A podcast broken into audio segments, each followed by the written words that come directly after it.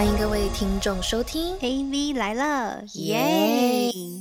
Hello，大家好，我是今天来听专业人士分享案例的 Vivi。Hello，大家好，我是 Ariel。欢迎大家回到 AV 来了。今天这一集很专业，没错，对，没错。我们今天为什么要来聊一个这么专业的主题呢？就是因为我觉得我们过去就是的一些很多的内容，就是应该说会让大家听起来就是很舒适啊，或者是很开心这样子。然后我觉得我们今天可以来稍微带到一点，就是比较偏干货类型的内容。然后我觉得其实很多的听众喜欢听这类的题材，然后我觉得我们今天可以来认真来聊一下这个部分。嗯哼，今天要来聊的就是关于婚姻法制相关的问题。然后我们请来的呢，就是我觉得我真的是脑袋真的是小聪明，因为我就是想说，我一定要找一个就是我身边的好朋友来聊这件事情，我们会比较开心，然后这一集就不会听起来那么的严肃。可是我又想要找一个就是非常专业的人来聊这个题材，所以就是马上脑袋就蹦出我身边的一位这位好朋友，真的是我很好朋友啊。然后同时也是一位就是全球前五十大知名企业的资深的法务人士，然后他也同时是一位呢，就是关于台湾人工智慧法这相关的研讨会啊、基金会这样子的题材的一位很有热情、很有抱负理想的一位律师朋友，他就是我的朋友 Wesley，欢迎他。欢迎。Hello，好，不要太干，没有关系，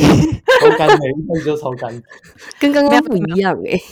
真的，就是开录前明明就话很多，然后一开录了之后完全变成拘谨起来，你这样不行。我试着我试着这个叫 relax 一点，好不好？其实我刚刚想说，就是我我觉得我们听众朋友们应该也是会觉得我们蛮跳痛的，就是我们最近就一直在厌男，然后还在讨论什么就是恋爱这种事情，然后突然就直接跳离婚呢、没有婚姻这一段。其实我们这个频道的节目每一次都是很跳要啦，我觉得也谢谢所有的听众，就是那么的，就是花时间来听我们的节目。然后可是呢，我们今天要来聊的事情呢，就是关于婚姻方面。那今天为什么会又想要来聊呢？就是因为我觉得我身边这位大律师呢，就是他除了平常在忙很多他自己相关的事情之外，我觉得其实婚姻法上面事情肯定也是对他来讲不是一件很难的事情，就是可以来聊一些就是关于怎么样让女生就是如何在婚后可以自保啊，或者是说就是怎么样去订定那个婚前协议啊，或者是说如果有一方出轨的话，我们要怎么样去抓奸这样的题材。其实这个应该也是很多女生想听的吧。甚至怎么让男方净身出户，这也算吧。这个这个超级需要啦，我超级需要知道的。好，那我们就话不多说，就先让大律师 Wesley 可以让我们就是先先介绍一下这个部分好了。那 Wesley，我问你哦，就是像我刚才前面讲的，啊，就是你觉得婚前协议真的很重要吗？呃，是可以签啦，就是婚前协议对女生确实是有保障啊，但是要好好写，不要写到很多自己很开心的条款，但是最后都没有法律效力，这样就不太好。比如说什么很开心的条款呢？比如说，类似你婚后如果出轨啊，那你就要赔我多少多少钱啊。然后，如果这个你婚后哦、你必须要给我多少多少的这种生活费哦等等。哦那，所以这种是没有法律效益的吗？呃，有些有，有些没有。那你要去分辨哪些有，哪些没有。可以请教一下吗？我觉得我们今天可能就是想要知道怎么样可以让它具有法律效益。呃，其实它很简单，就是因为法律里面就规定，如果你违反公共秩序、善良风俗或法律的嗯禁止规定的一些条款，就是都没有法律效力。哦，但是如果是呃没有违反的话，其实你很多事情都可以约定，比如说你婚后以后要住哪里，哦，那你婚后以后的这个生活费，比如说伙食费啊、孝亲费啊、瓦斯费啊、这个房租啊、房贷谁付？哦，包含小朋友的姓氏啊，哦，婚后的这个冠名，哦，小朋友要就是依照男方和女方的姓名，甚至最后很重要就是婚后夫妻的财产，双方之间应该是怎么去分配和约定，这些都可以约定。嗯，所以说，就是说你刚才前面说的，我可以理解为就是就是你刚才前面说让人家开心的部分，就是说哦要有多少的赡养费啊，这种就没有，对不对？所以通常婚前协议很多都是男生去约定的一些事项了，比如说比较很明显就无效，比如说呃如果女生无法生育啊，哦就要离婚哦，或者是还有一些规定这种哦事先要约定的这种行房次数，这种绝对是不行。对，就是我、哦、婚后每个月要行房几次哦，不然我们就离婚哦，或者是有类似什么什么的行为哦，比如说出轨的行为啊，或者是不整理家务，最后要放弃什么子女的监护权，这种就不行，因为他就很明显违反善良风俗，所以他那条线是很很明确的，就是你不能违法，然后，你不能违背社会的公共秩序，还有社会一般认定的风俗习惯。那条线很明确吗？因为我你刚才讲的这些，就感觉好像也是可以界定的很不明确，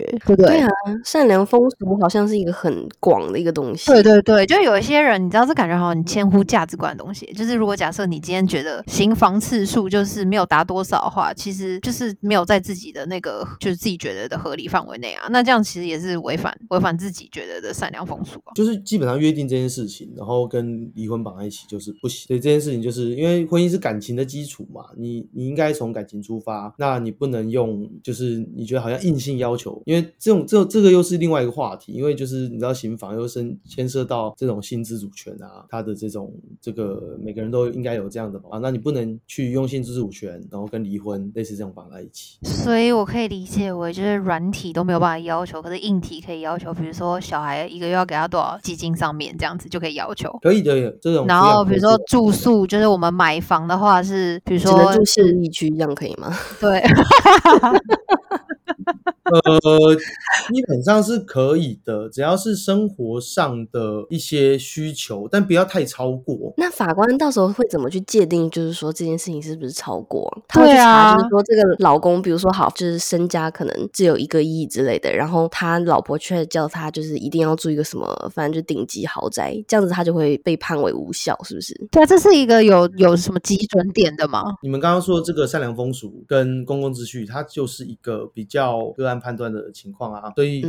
就是你要也会因为一个人的资历，然后他的社经地位等等而有不同。所以最好就是在还不确定可不可以写上的时候，就都通通写上，看哪个重是不是？对啊，一样。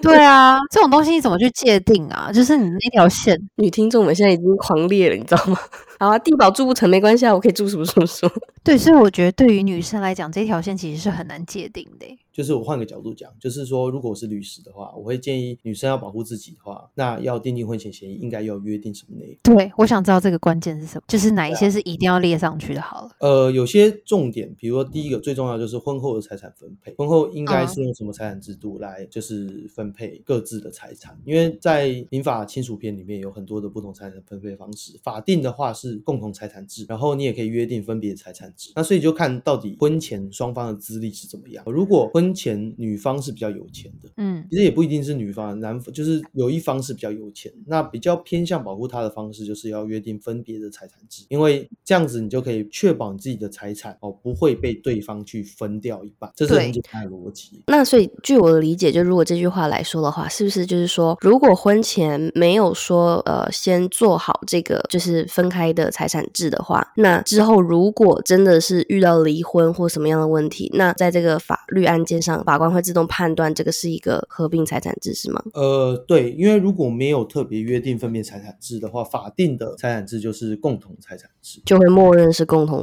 财产制。对，就是婚后双方的财产，呃，类似共有。那我有另外一个问题了，就假设好了，今天有一方，假设是女方好了，她自己有持有一个房产，然后这个房产是他们离婚之后，他当然不会主动的说好，那不然我就分你一半。所以只要另外一方，假设这个男生他没有提起诉讼说。哦，因为我们离婚了，然后呢，我们就是本来就没有签署任何的婚前协议，所以我们在离婚后就当然这个房产就是会直接五五分，就是平均分配给两个人。可是这个的房产可能是当时是买在这个女生的名下，那这样的话，他是得自己主动提醒诉讼，他才可以要到这个房产，对不对？呃，应该是这样讲，就是你要先分他是婚前的财产还是婚后的财产。婚后啊，婚后对，所以如果这间房子是婚后，然后夫妻名下，呃，可能任何一方或共有，然后出现的。那就这这间房子的这个财产就会变成，当离婚的时候，它就会算入就是共同财产分配的这个破里面。那共同财产分配它其实有一个计算公式，你不需要提起诉讼，因为法律就是这样规定。比较简单的讲法，就多的减少的除以二，以后多的给少的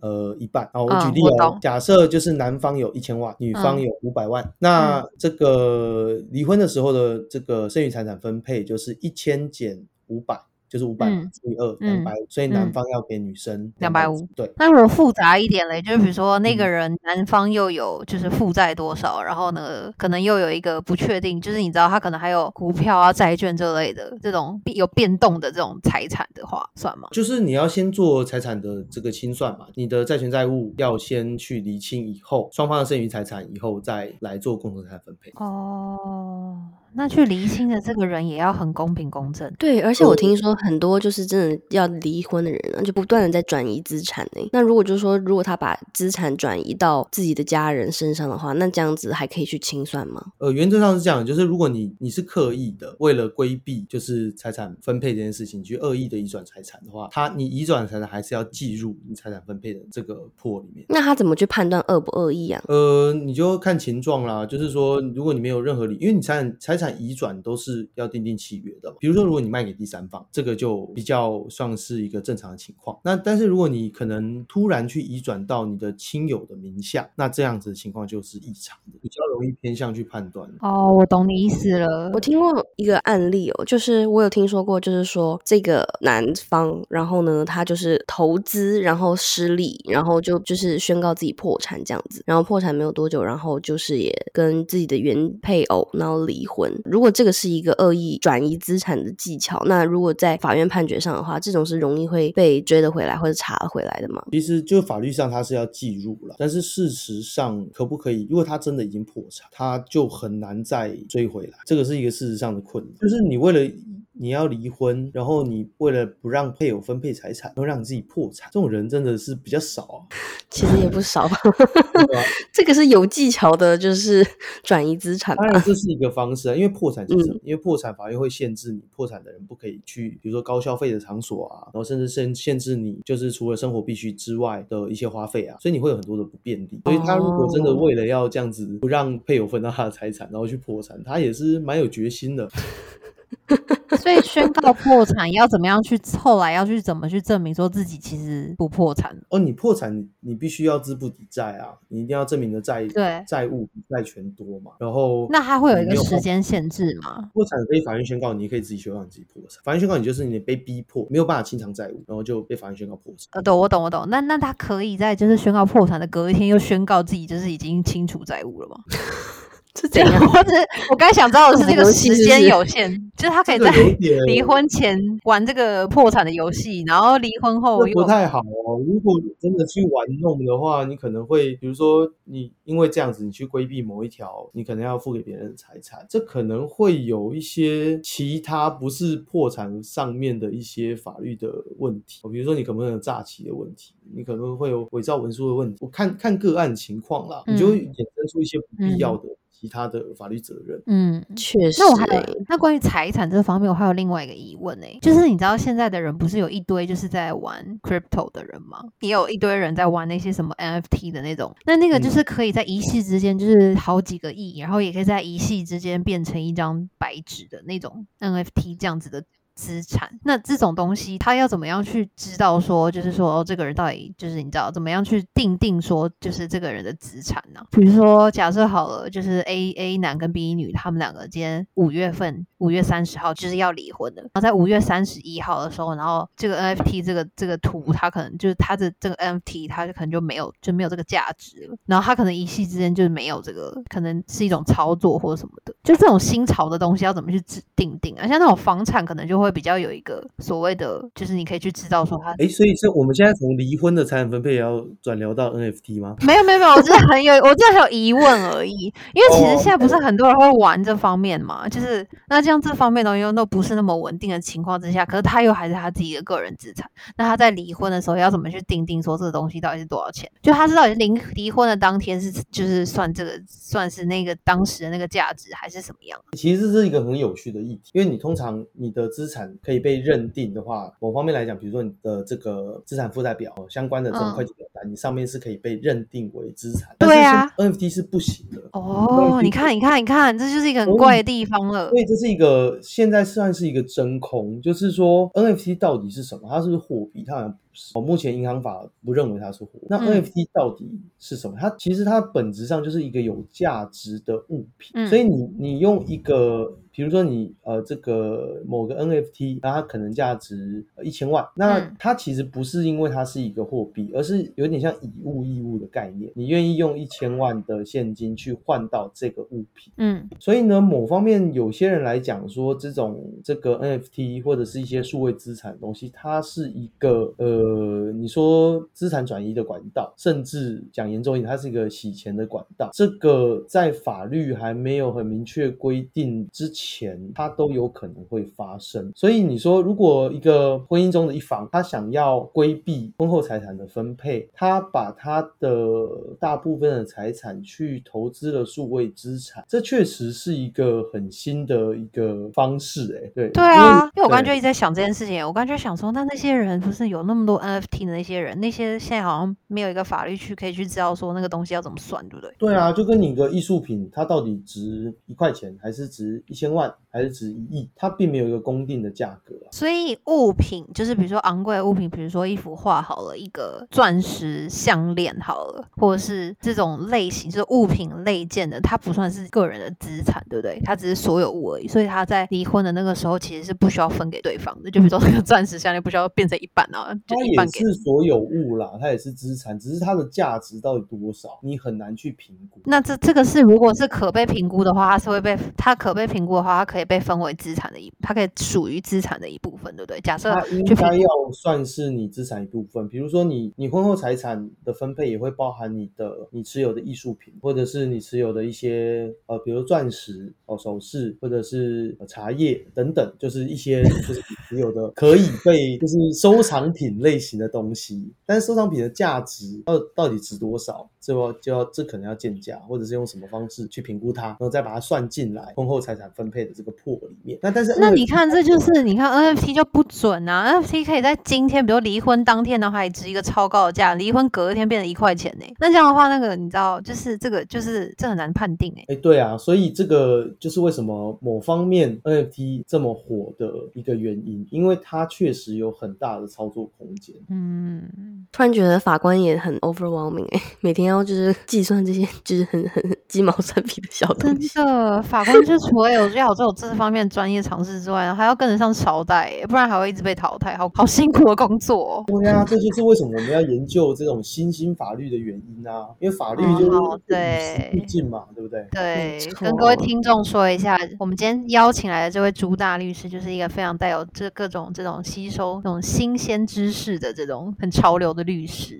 没错，有点大材小用啊，来跟我们聊离婚。真的很抱歉哎、还来跟我们聊这种无聊的话题。就是离婚，离婚很重要啊，因为你知道每一年就是台湾哦，就是有大概有十一万的人结婚，然后呢，十一万结婚里面呢，大概有五万人会离婚，就代表说将近就是二分之一，你结婚两对结婚里面有一对会离婚，诶这是很一个很严重的社会问题耶，就是台湾在亚洲的离婚率是第一名的，这是为什为什么会这样？然后他离婚的区间会是在大概这个三十五到三十九岁这一段，又是整个五万对离婚里面最高的一个热区。那这是很很特别一个现象，因为我我们大概就是离这个热区也不是很远，所以就所以这个真的很值得，就是跟我们算是比较切身相关的一个意义。为什么台湾离婚率会那么高啊？这个蛮匪夷所思的，而且最近又在法律上又就是把一些原本处罚这个什么通奸的室友啊，去把它除罪化，这个到底有没有关联？这其实是一直都被很广泛探讨的一个议题。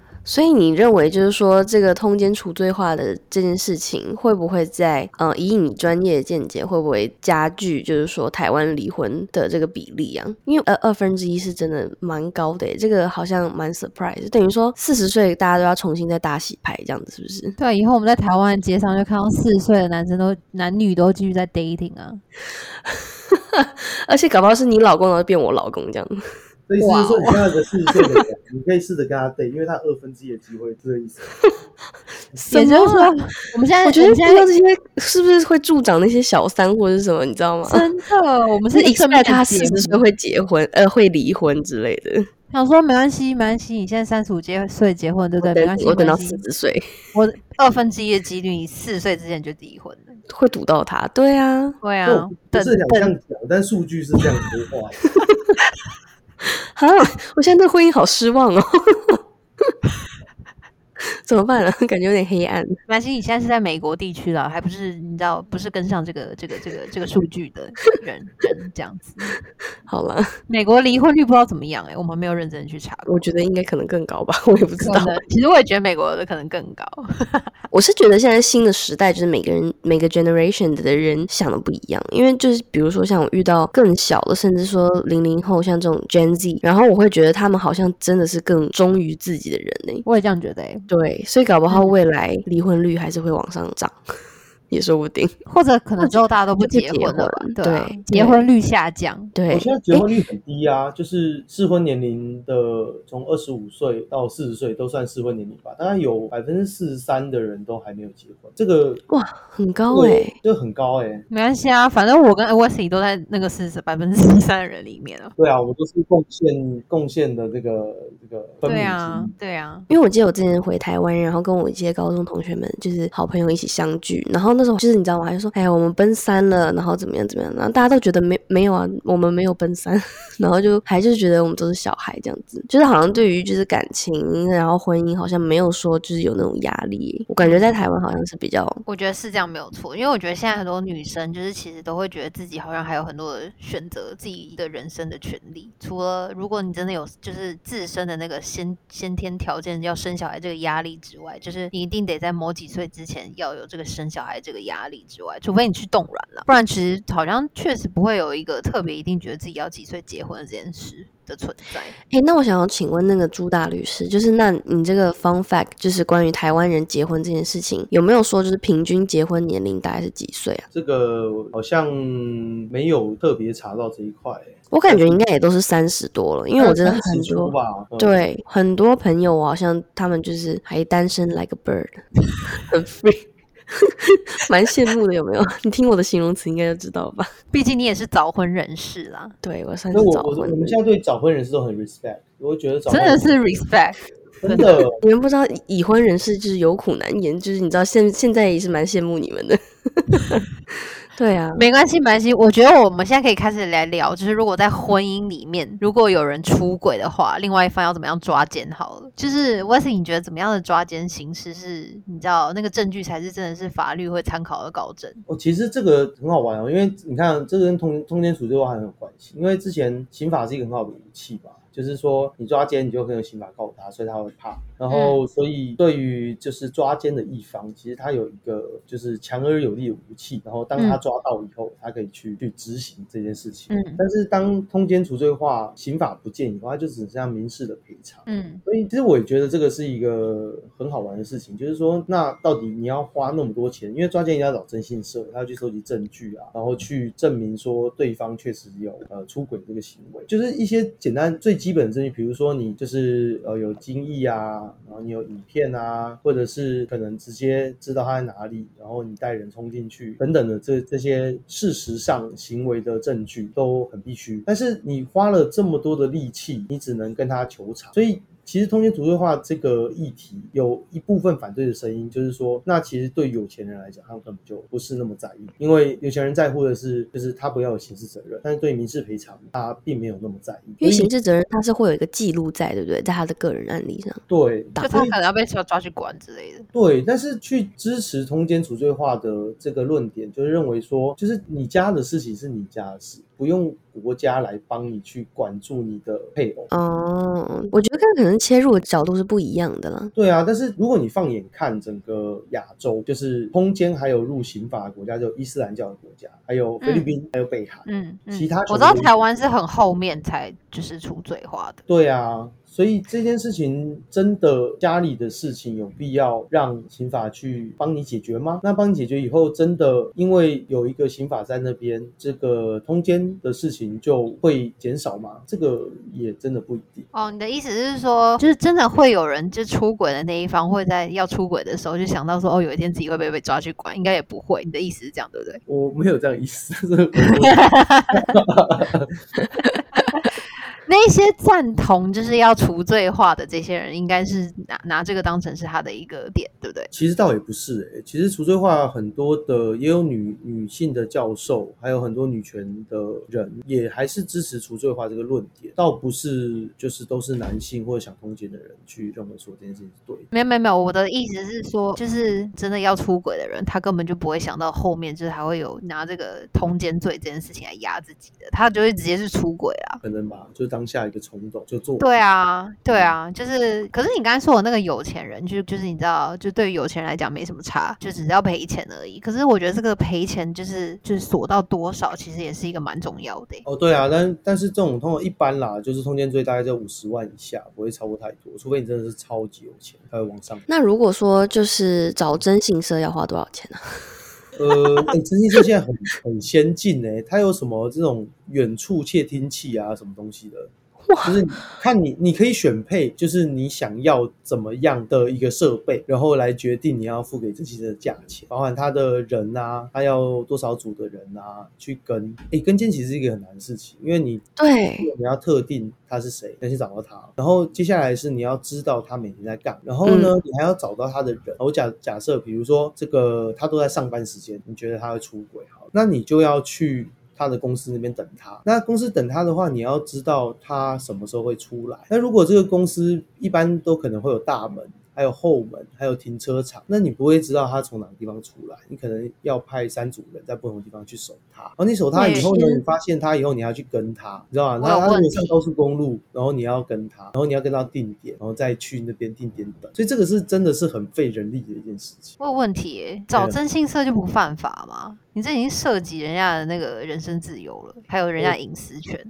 所以就是征信社自己也会去去拿捏一些他要的行为，像有些就是什么在家里装摄像头监视器，对啊，这种可能就有点太 over 了。哦所以就是通常征信社真的要去冲的时候，都会找警察一起，因为他要避免他自己法律责任。可是他真的要找哦警察一起，是要有什么样的条件才可以找警察一起啊？就是认为说我要提起通奸罪啊，应该说有足够的证据，然后也要跟警察说明，让警察愿意跟他一起去。可是现在通奸罪就除去除了啊，就没有通奸罪啊。对啊，所以对于证据的收集，其实某方面更难，因为警察只办刑事案件啊，对民事嗯他并不会去侦办啊，所以所以警察现在不能一起冲了，就对了。对，警察再也不需要就是有这些方面的业务了，感觉有些警察就是轻松了许多，然后再也不用讲管其他的家务事。警警察还是蛮辛苦，其实他有很多其他的业务，比如说有喝醉，我知道，我知道。。警察还是对对对，各位各位警察同仁辛苦了。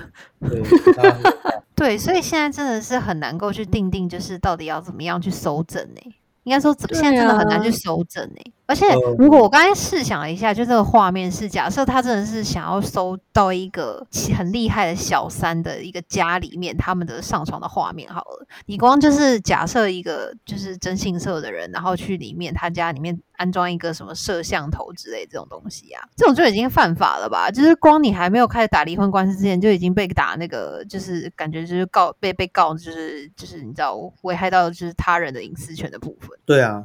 所以这个就要很小心。果然离婚是一件大事，所以大家要结婚之前要好好的想清楚。三思吧，对啊。如果真的还要经历什么征信社，然后现在还就是因为法律，然后拿不出证据来，真的会气到真的，然后气花了到把孩子很多力。离婚很难的，因为离婚它有离婚的法定事由，哦，就是一定要有法律规定的这些情况才可以向法院诉请离婚。比如说重婚哦，就是你跟别人结婚，或者跟配偶以外的人合意性交哦，这就是就是这个相奸嘛哦，或者是什么配偶一方啊不堪对方同居的虐待哦，可能是精神上的虐待啊，身体上的虐待，或者是呃又恶意遗弃哦，或者是意图杀害对方。会有不治之恶疾哦，不治恶疾可能包含了可能就是那种没有这个性能力，类似这种哦，会有精神病啊、生死不明三年啊，或故意犯罪啊，判有期徒刑以上六个月等等。其实这这些事由其实都很难达成，就是抓奸。相对其他的事由还比较容易，这是法定的事由哦。那最后一个就是说有一个叫婚姻破绽主义，就是可能双方呃已经这个分居很久了，也没有只有夫妻之名，没有夫妻之实，所以法院认为说啊，你们这样子很痛苦，啊判决离婚。但通常这种分居的事实也要三年，法院才会愿意去介入一个人的家庭去判决离婚。所以其实很久哎、很难的，很难。所以为什么就是很多的离婚的这种诉讼，就是这种条件怎么谈很重要。就是如果你很想跟对方离婚，但是对方就是不跟你离婚，除非你可以抓到对方有刚刚讲的法法定的这些离婚的原因，不然你根本就离不了婚。哎、我懂他的点了，就是除非真的是一方完完全全出轨，然后并且有得到就是相关的证据，然后他才可以快速的离的这个婚。如果是他刚才前面讲的那些什么精神虐待，或者是这种什么不跟人家上床啊，没有这种行这种上床的这种权利啊，就这种就很难去佐证，就他不是一个合格的伴侣这件事情，然后就很难离婚哎、对啊，所以婚不能乱结啊，因为你结下去，结的时候很容易，你去户政事务所两个人公证就结了，但是你要离非常难，只要对方不愿意，基本上你没有找到法定就没有办法去对。对你离不掉的，然后而且你离完以后，你的财产，如果你没有特别约定婚前协议，你要分对方一半。哦天哪，我们刚刚的 沉默是真的。对，因为我们在倒吸一口气。所以结婚真的很重要啊，不论是从感情面，或者是你的身家面，都很重要啊。你真的好好思考，说你是不是真的可以，呃，愿意跟这个人，就是把你这辈子的努力跟他共享。嗯，哎、我觉得这个最后这个结尾，我觉得蛮好的，因为其实我们很多听众朋友其实应该也属属于就是要进入婚姻或者还没有进入婚姻的多。那其实就是你知道，其实这个从法律层面来聊婚姻这件事情的话，其实真的跟如果以我跟 Vivi 我们平常是以一个恋爱角度去出发的话，真的是不一样诶、就是可以给我们不同的切入点。我觉得我们可以给听众一个不同层面的思考，因为我们今天也是蛮意外的，虽然我已经没有机会了，因为我已经已婚，但是 Vivi 你还有机会。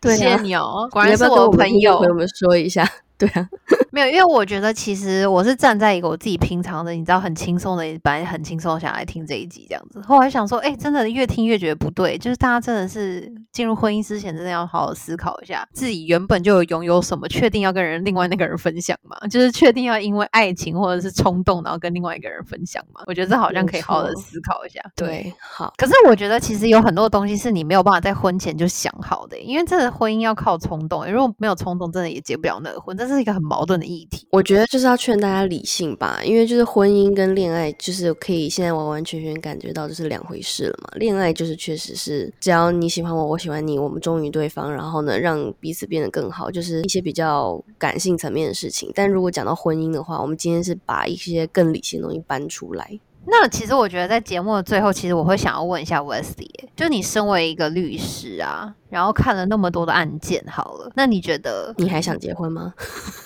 没有，没有，我的问题是他他的他还会还还想不想结婚这件事情，我觉得肯定是打一个问号的。可是我觉得就是 他完全没有办法回答这一题。可是我觉得你可以回答的事情，假设如果有一天你要结婚好了，都想好要跟这个人结婚了，然后也是可能有爱情啊、有感情啊、有那个冲动，然后并且你有一个知识的储备，就有法律知识的储备，那你觉得你自己会想要在婚前的时候，还是在这么热热爱这个人的情况之下，然后和他签署那个婚前协议吗？婚前协议我觉得倒不会一定要，但是这很重要的事情就是说，你看、你这辈子的努力，然后要跟一个人共享。那如果你愿意的话，你就去结。就是你知道这个代表结婚代表的事情，不是只是一个一张纸，就像我们刚刚说的，就是平均结婚年龄是三十五岁，所以你从零到三十五岁，你做的所有的努力，你愿意跟一个人一起分享。如果你愿意的话，那你就可以去结婚。你懂吗？就是你够爱这个人，你愿意让就是你所有的努力，甚至三十五岁以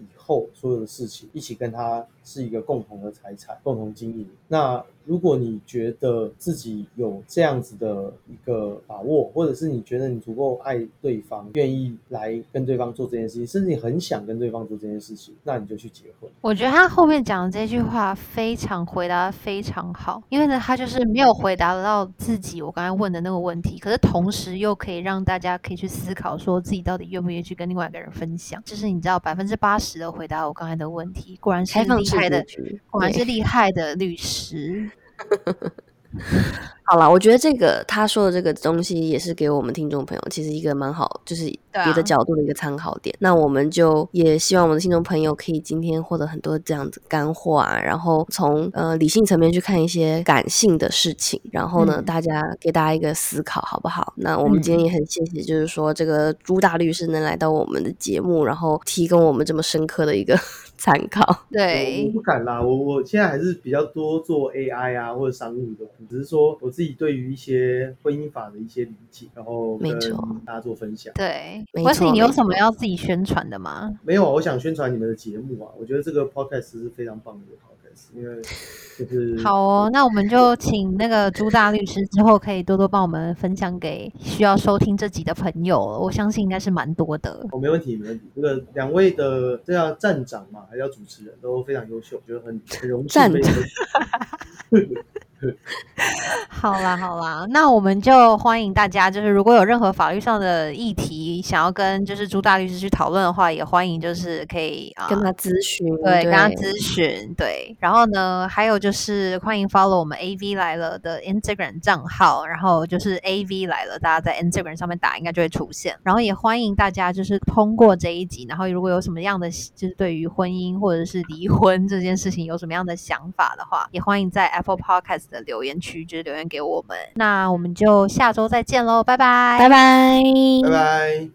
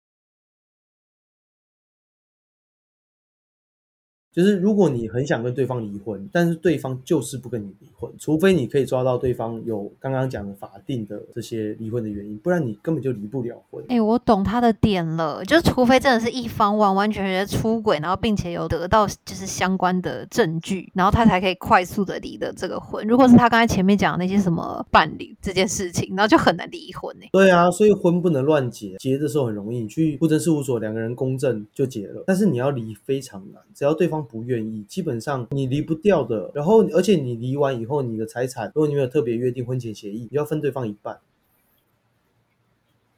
哦天哪，我们刚刚的沉默是真的。对，因为我们在倒吸一口气。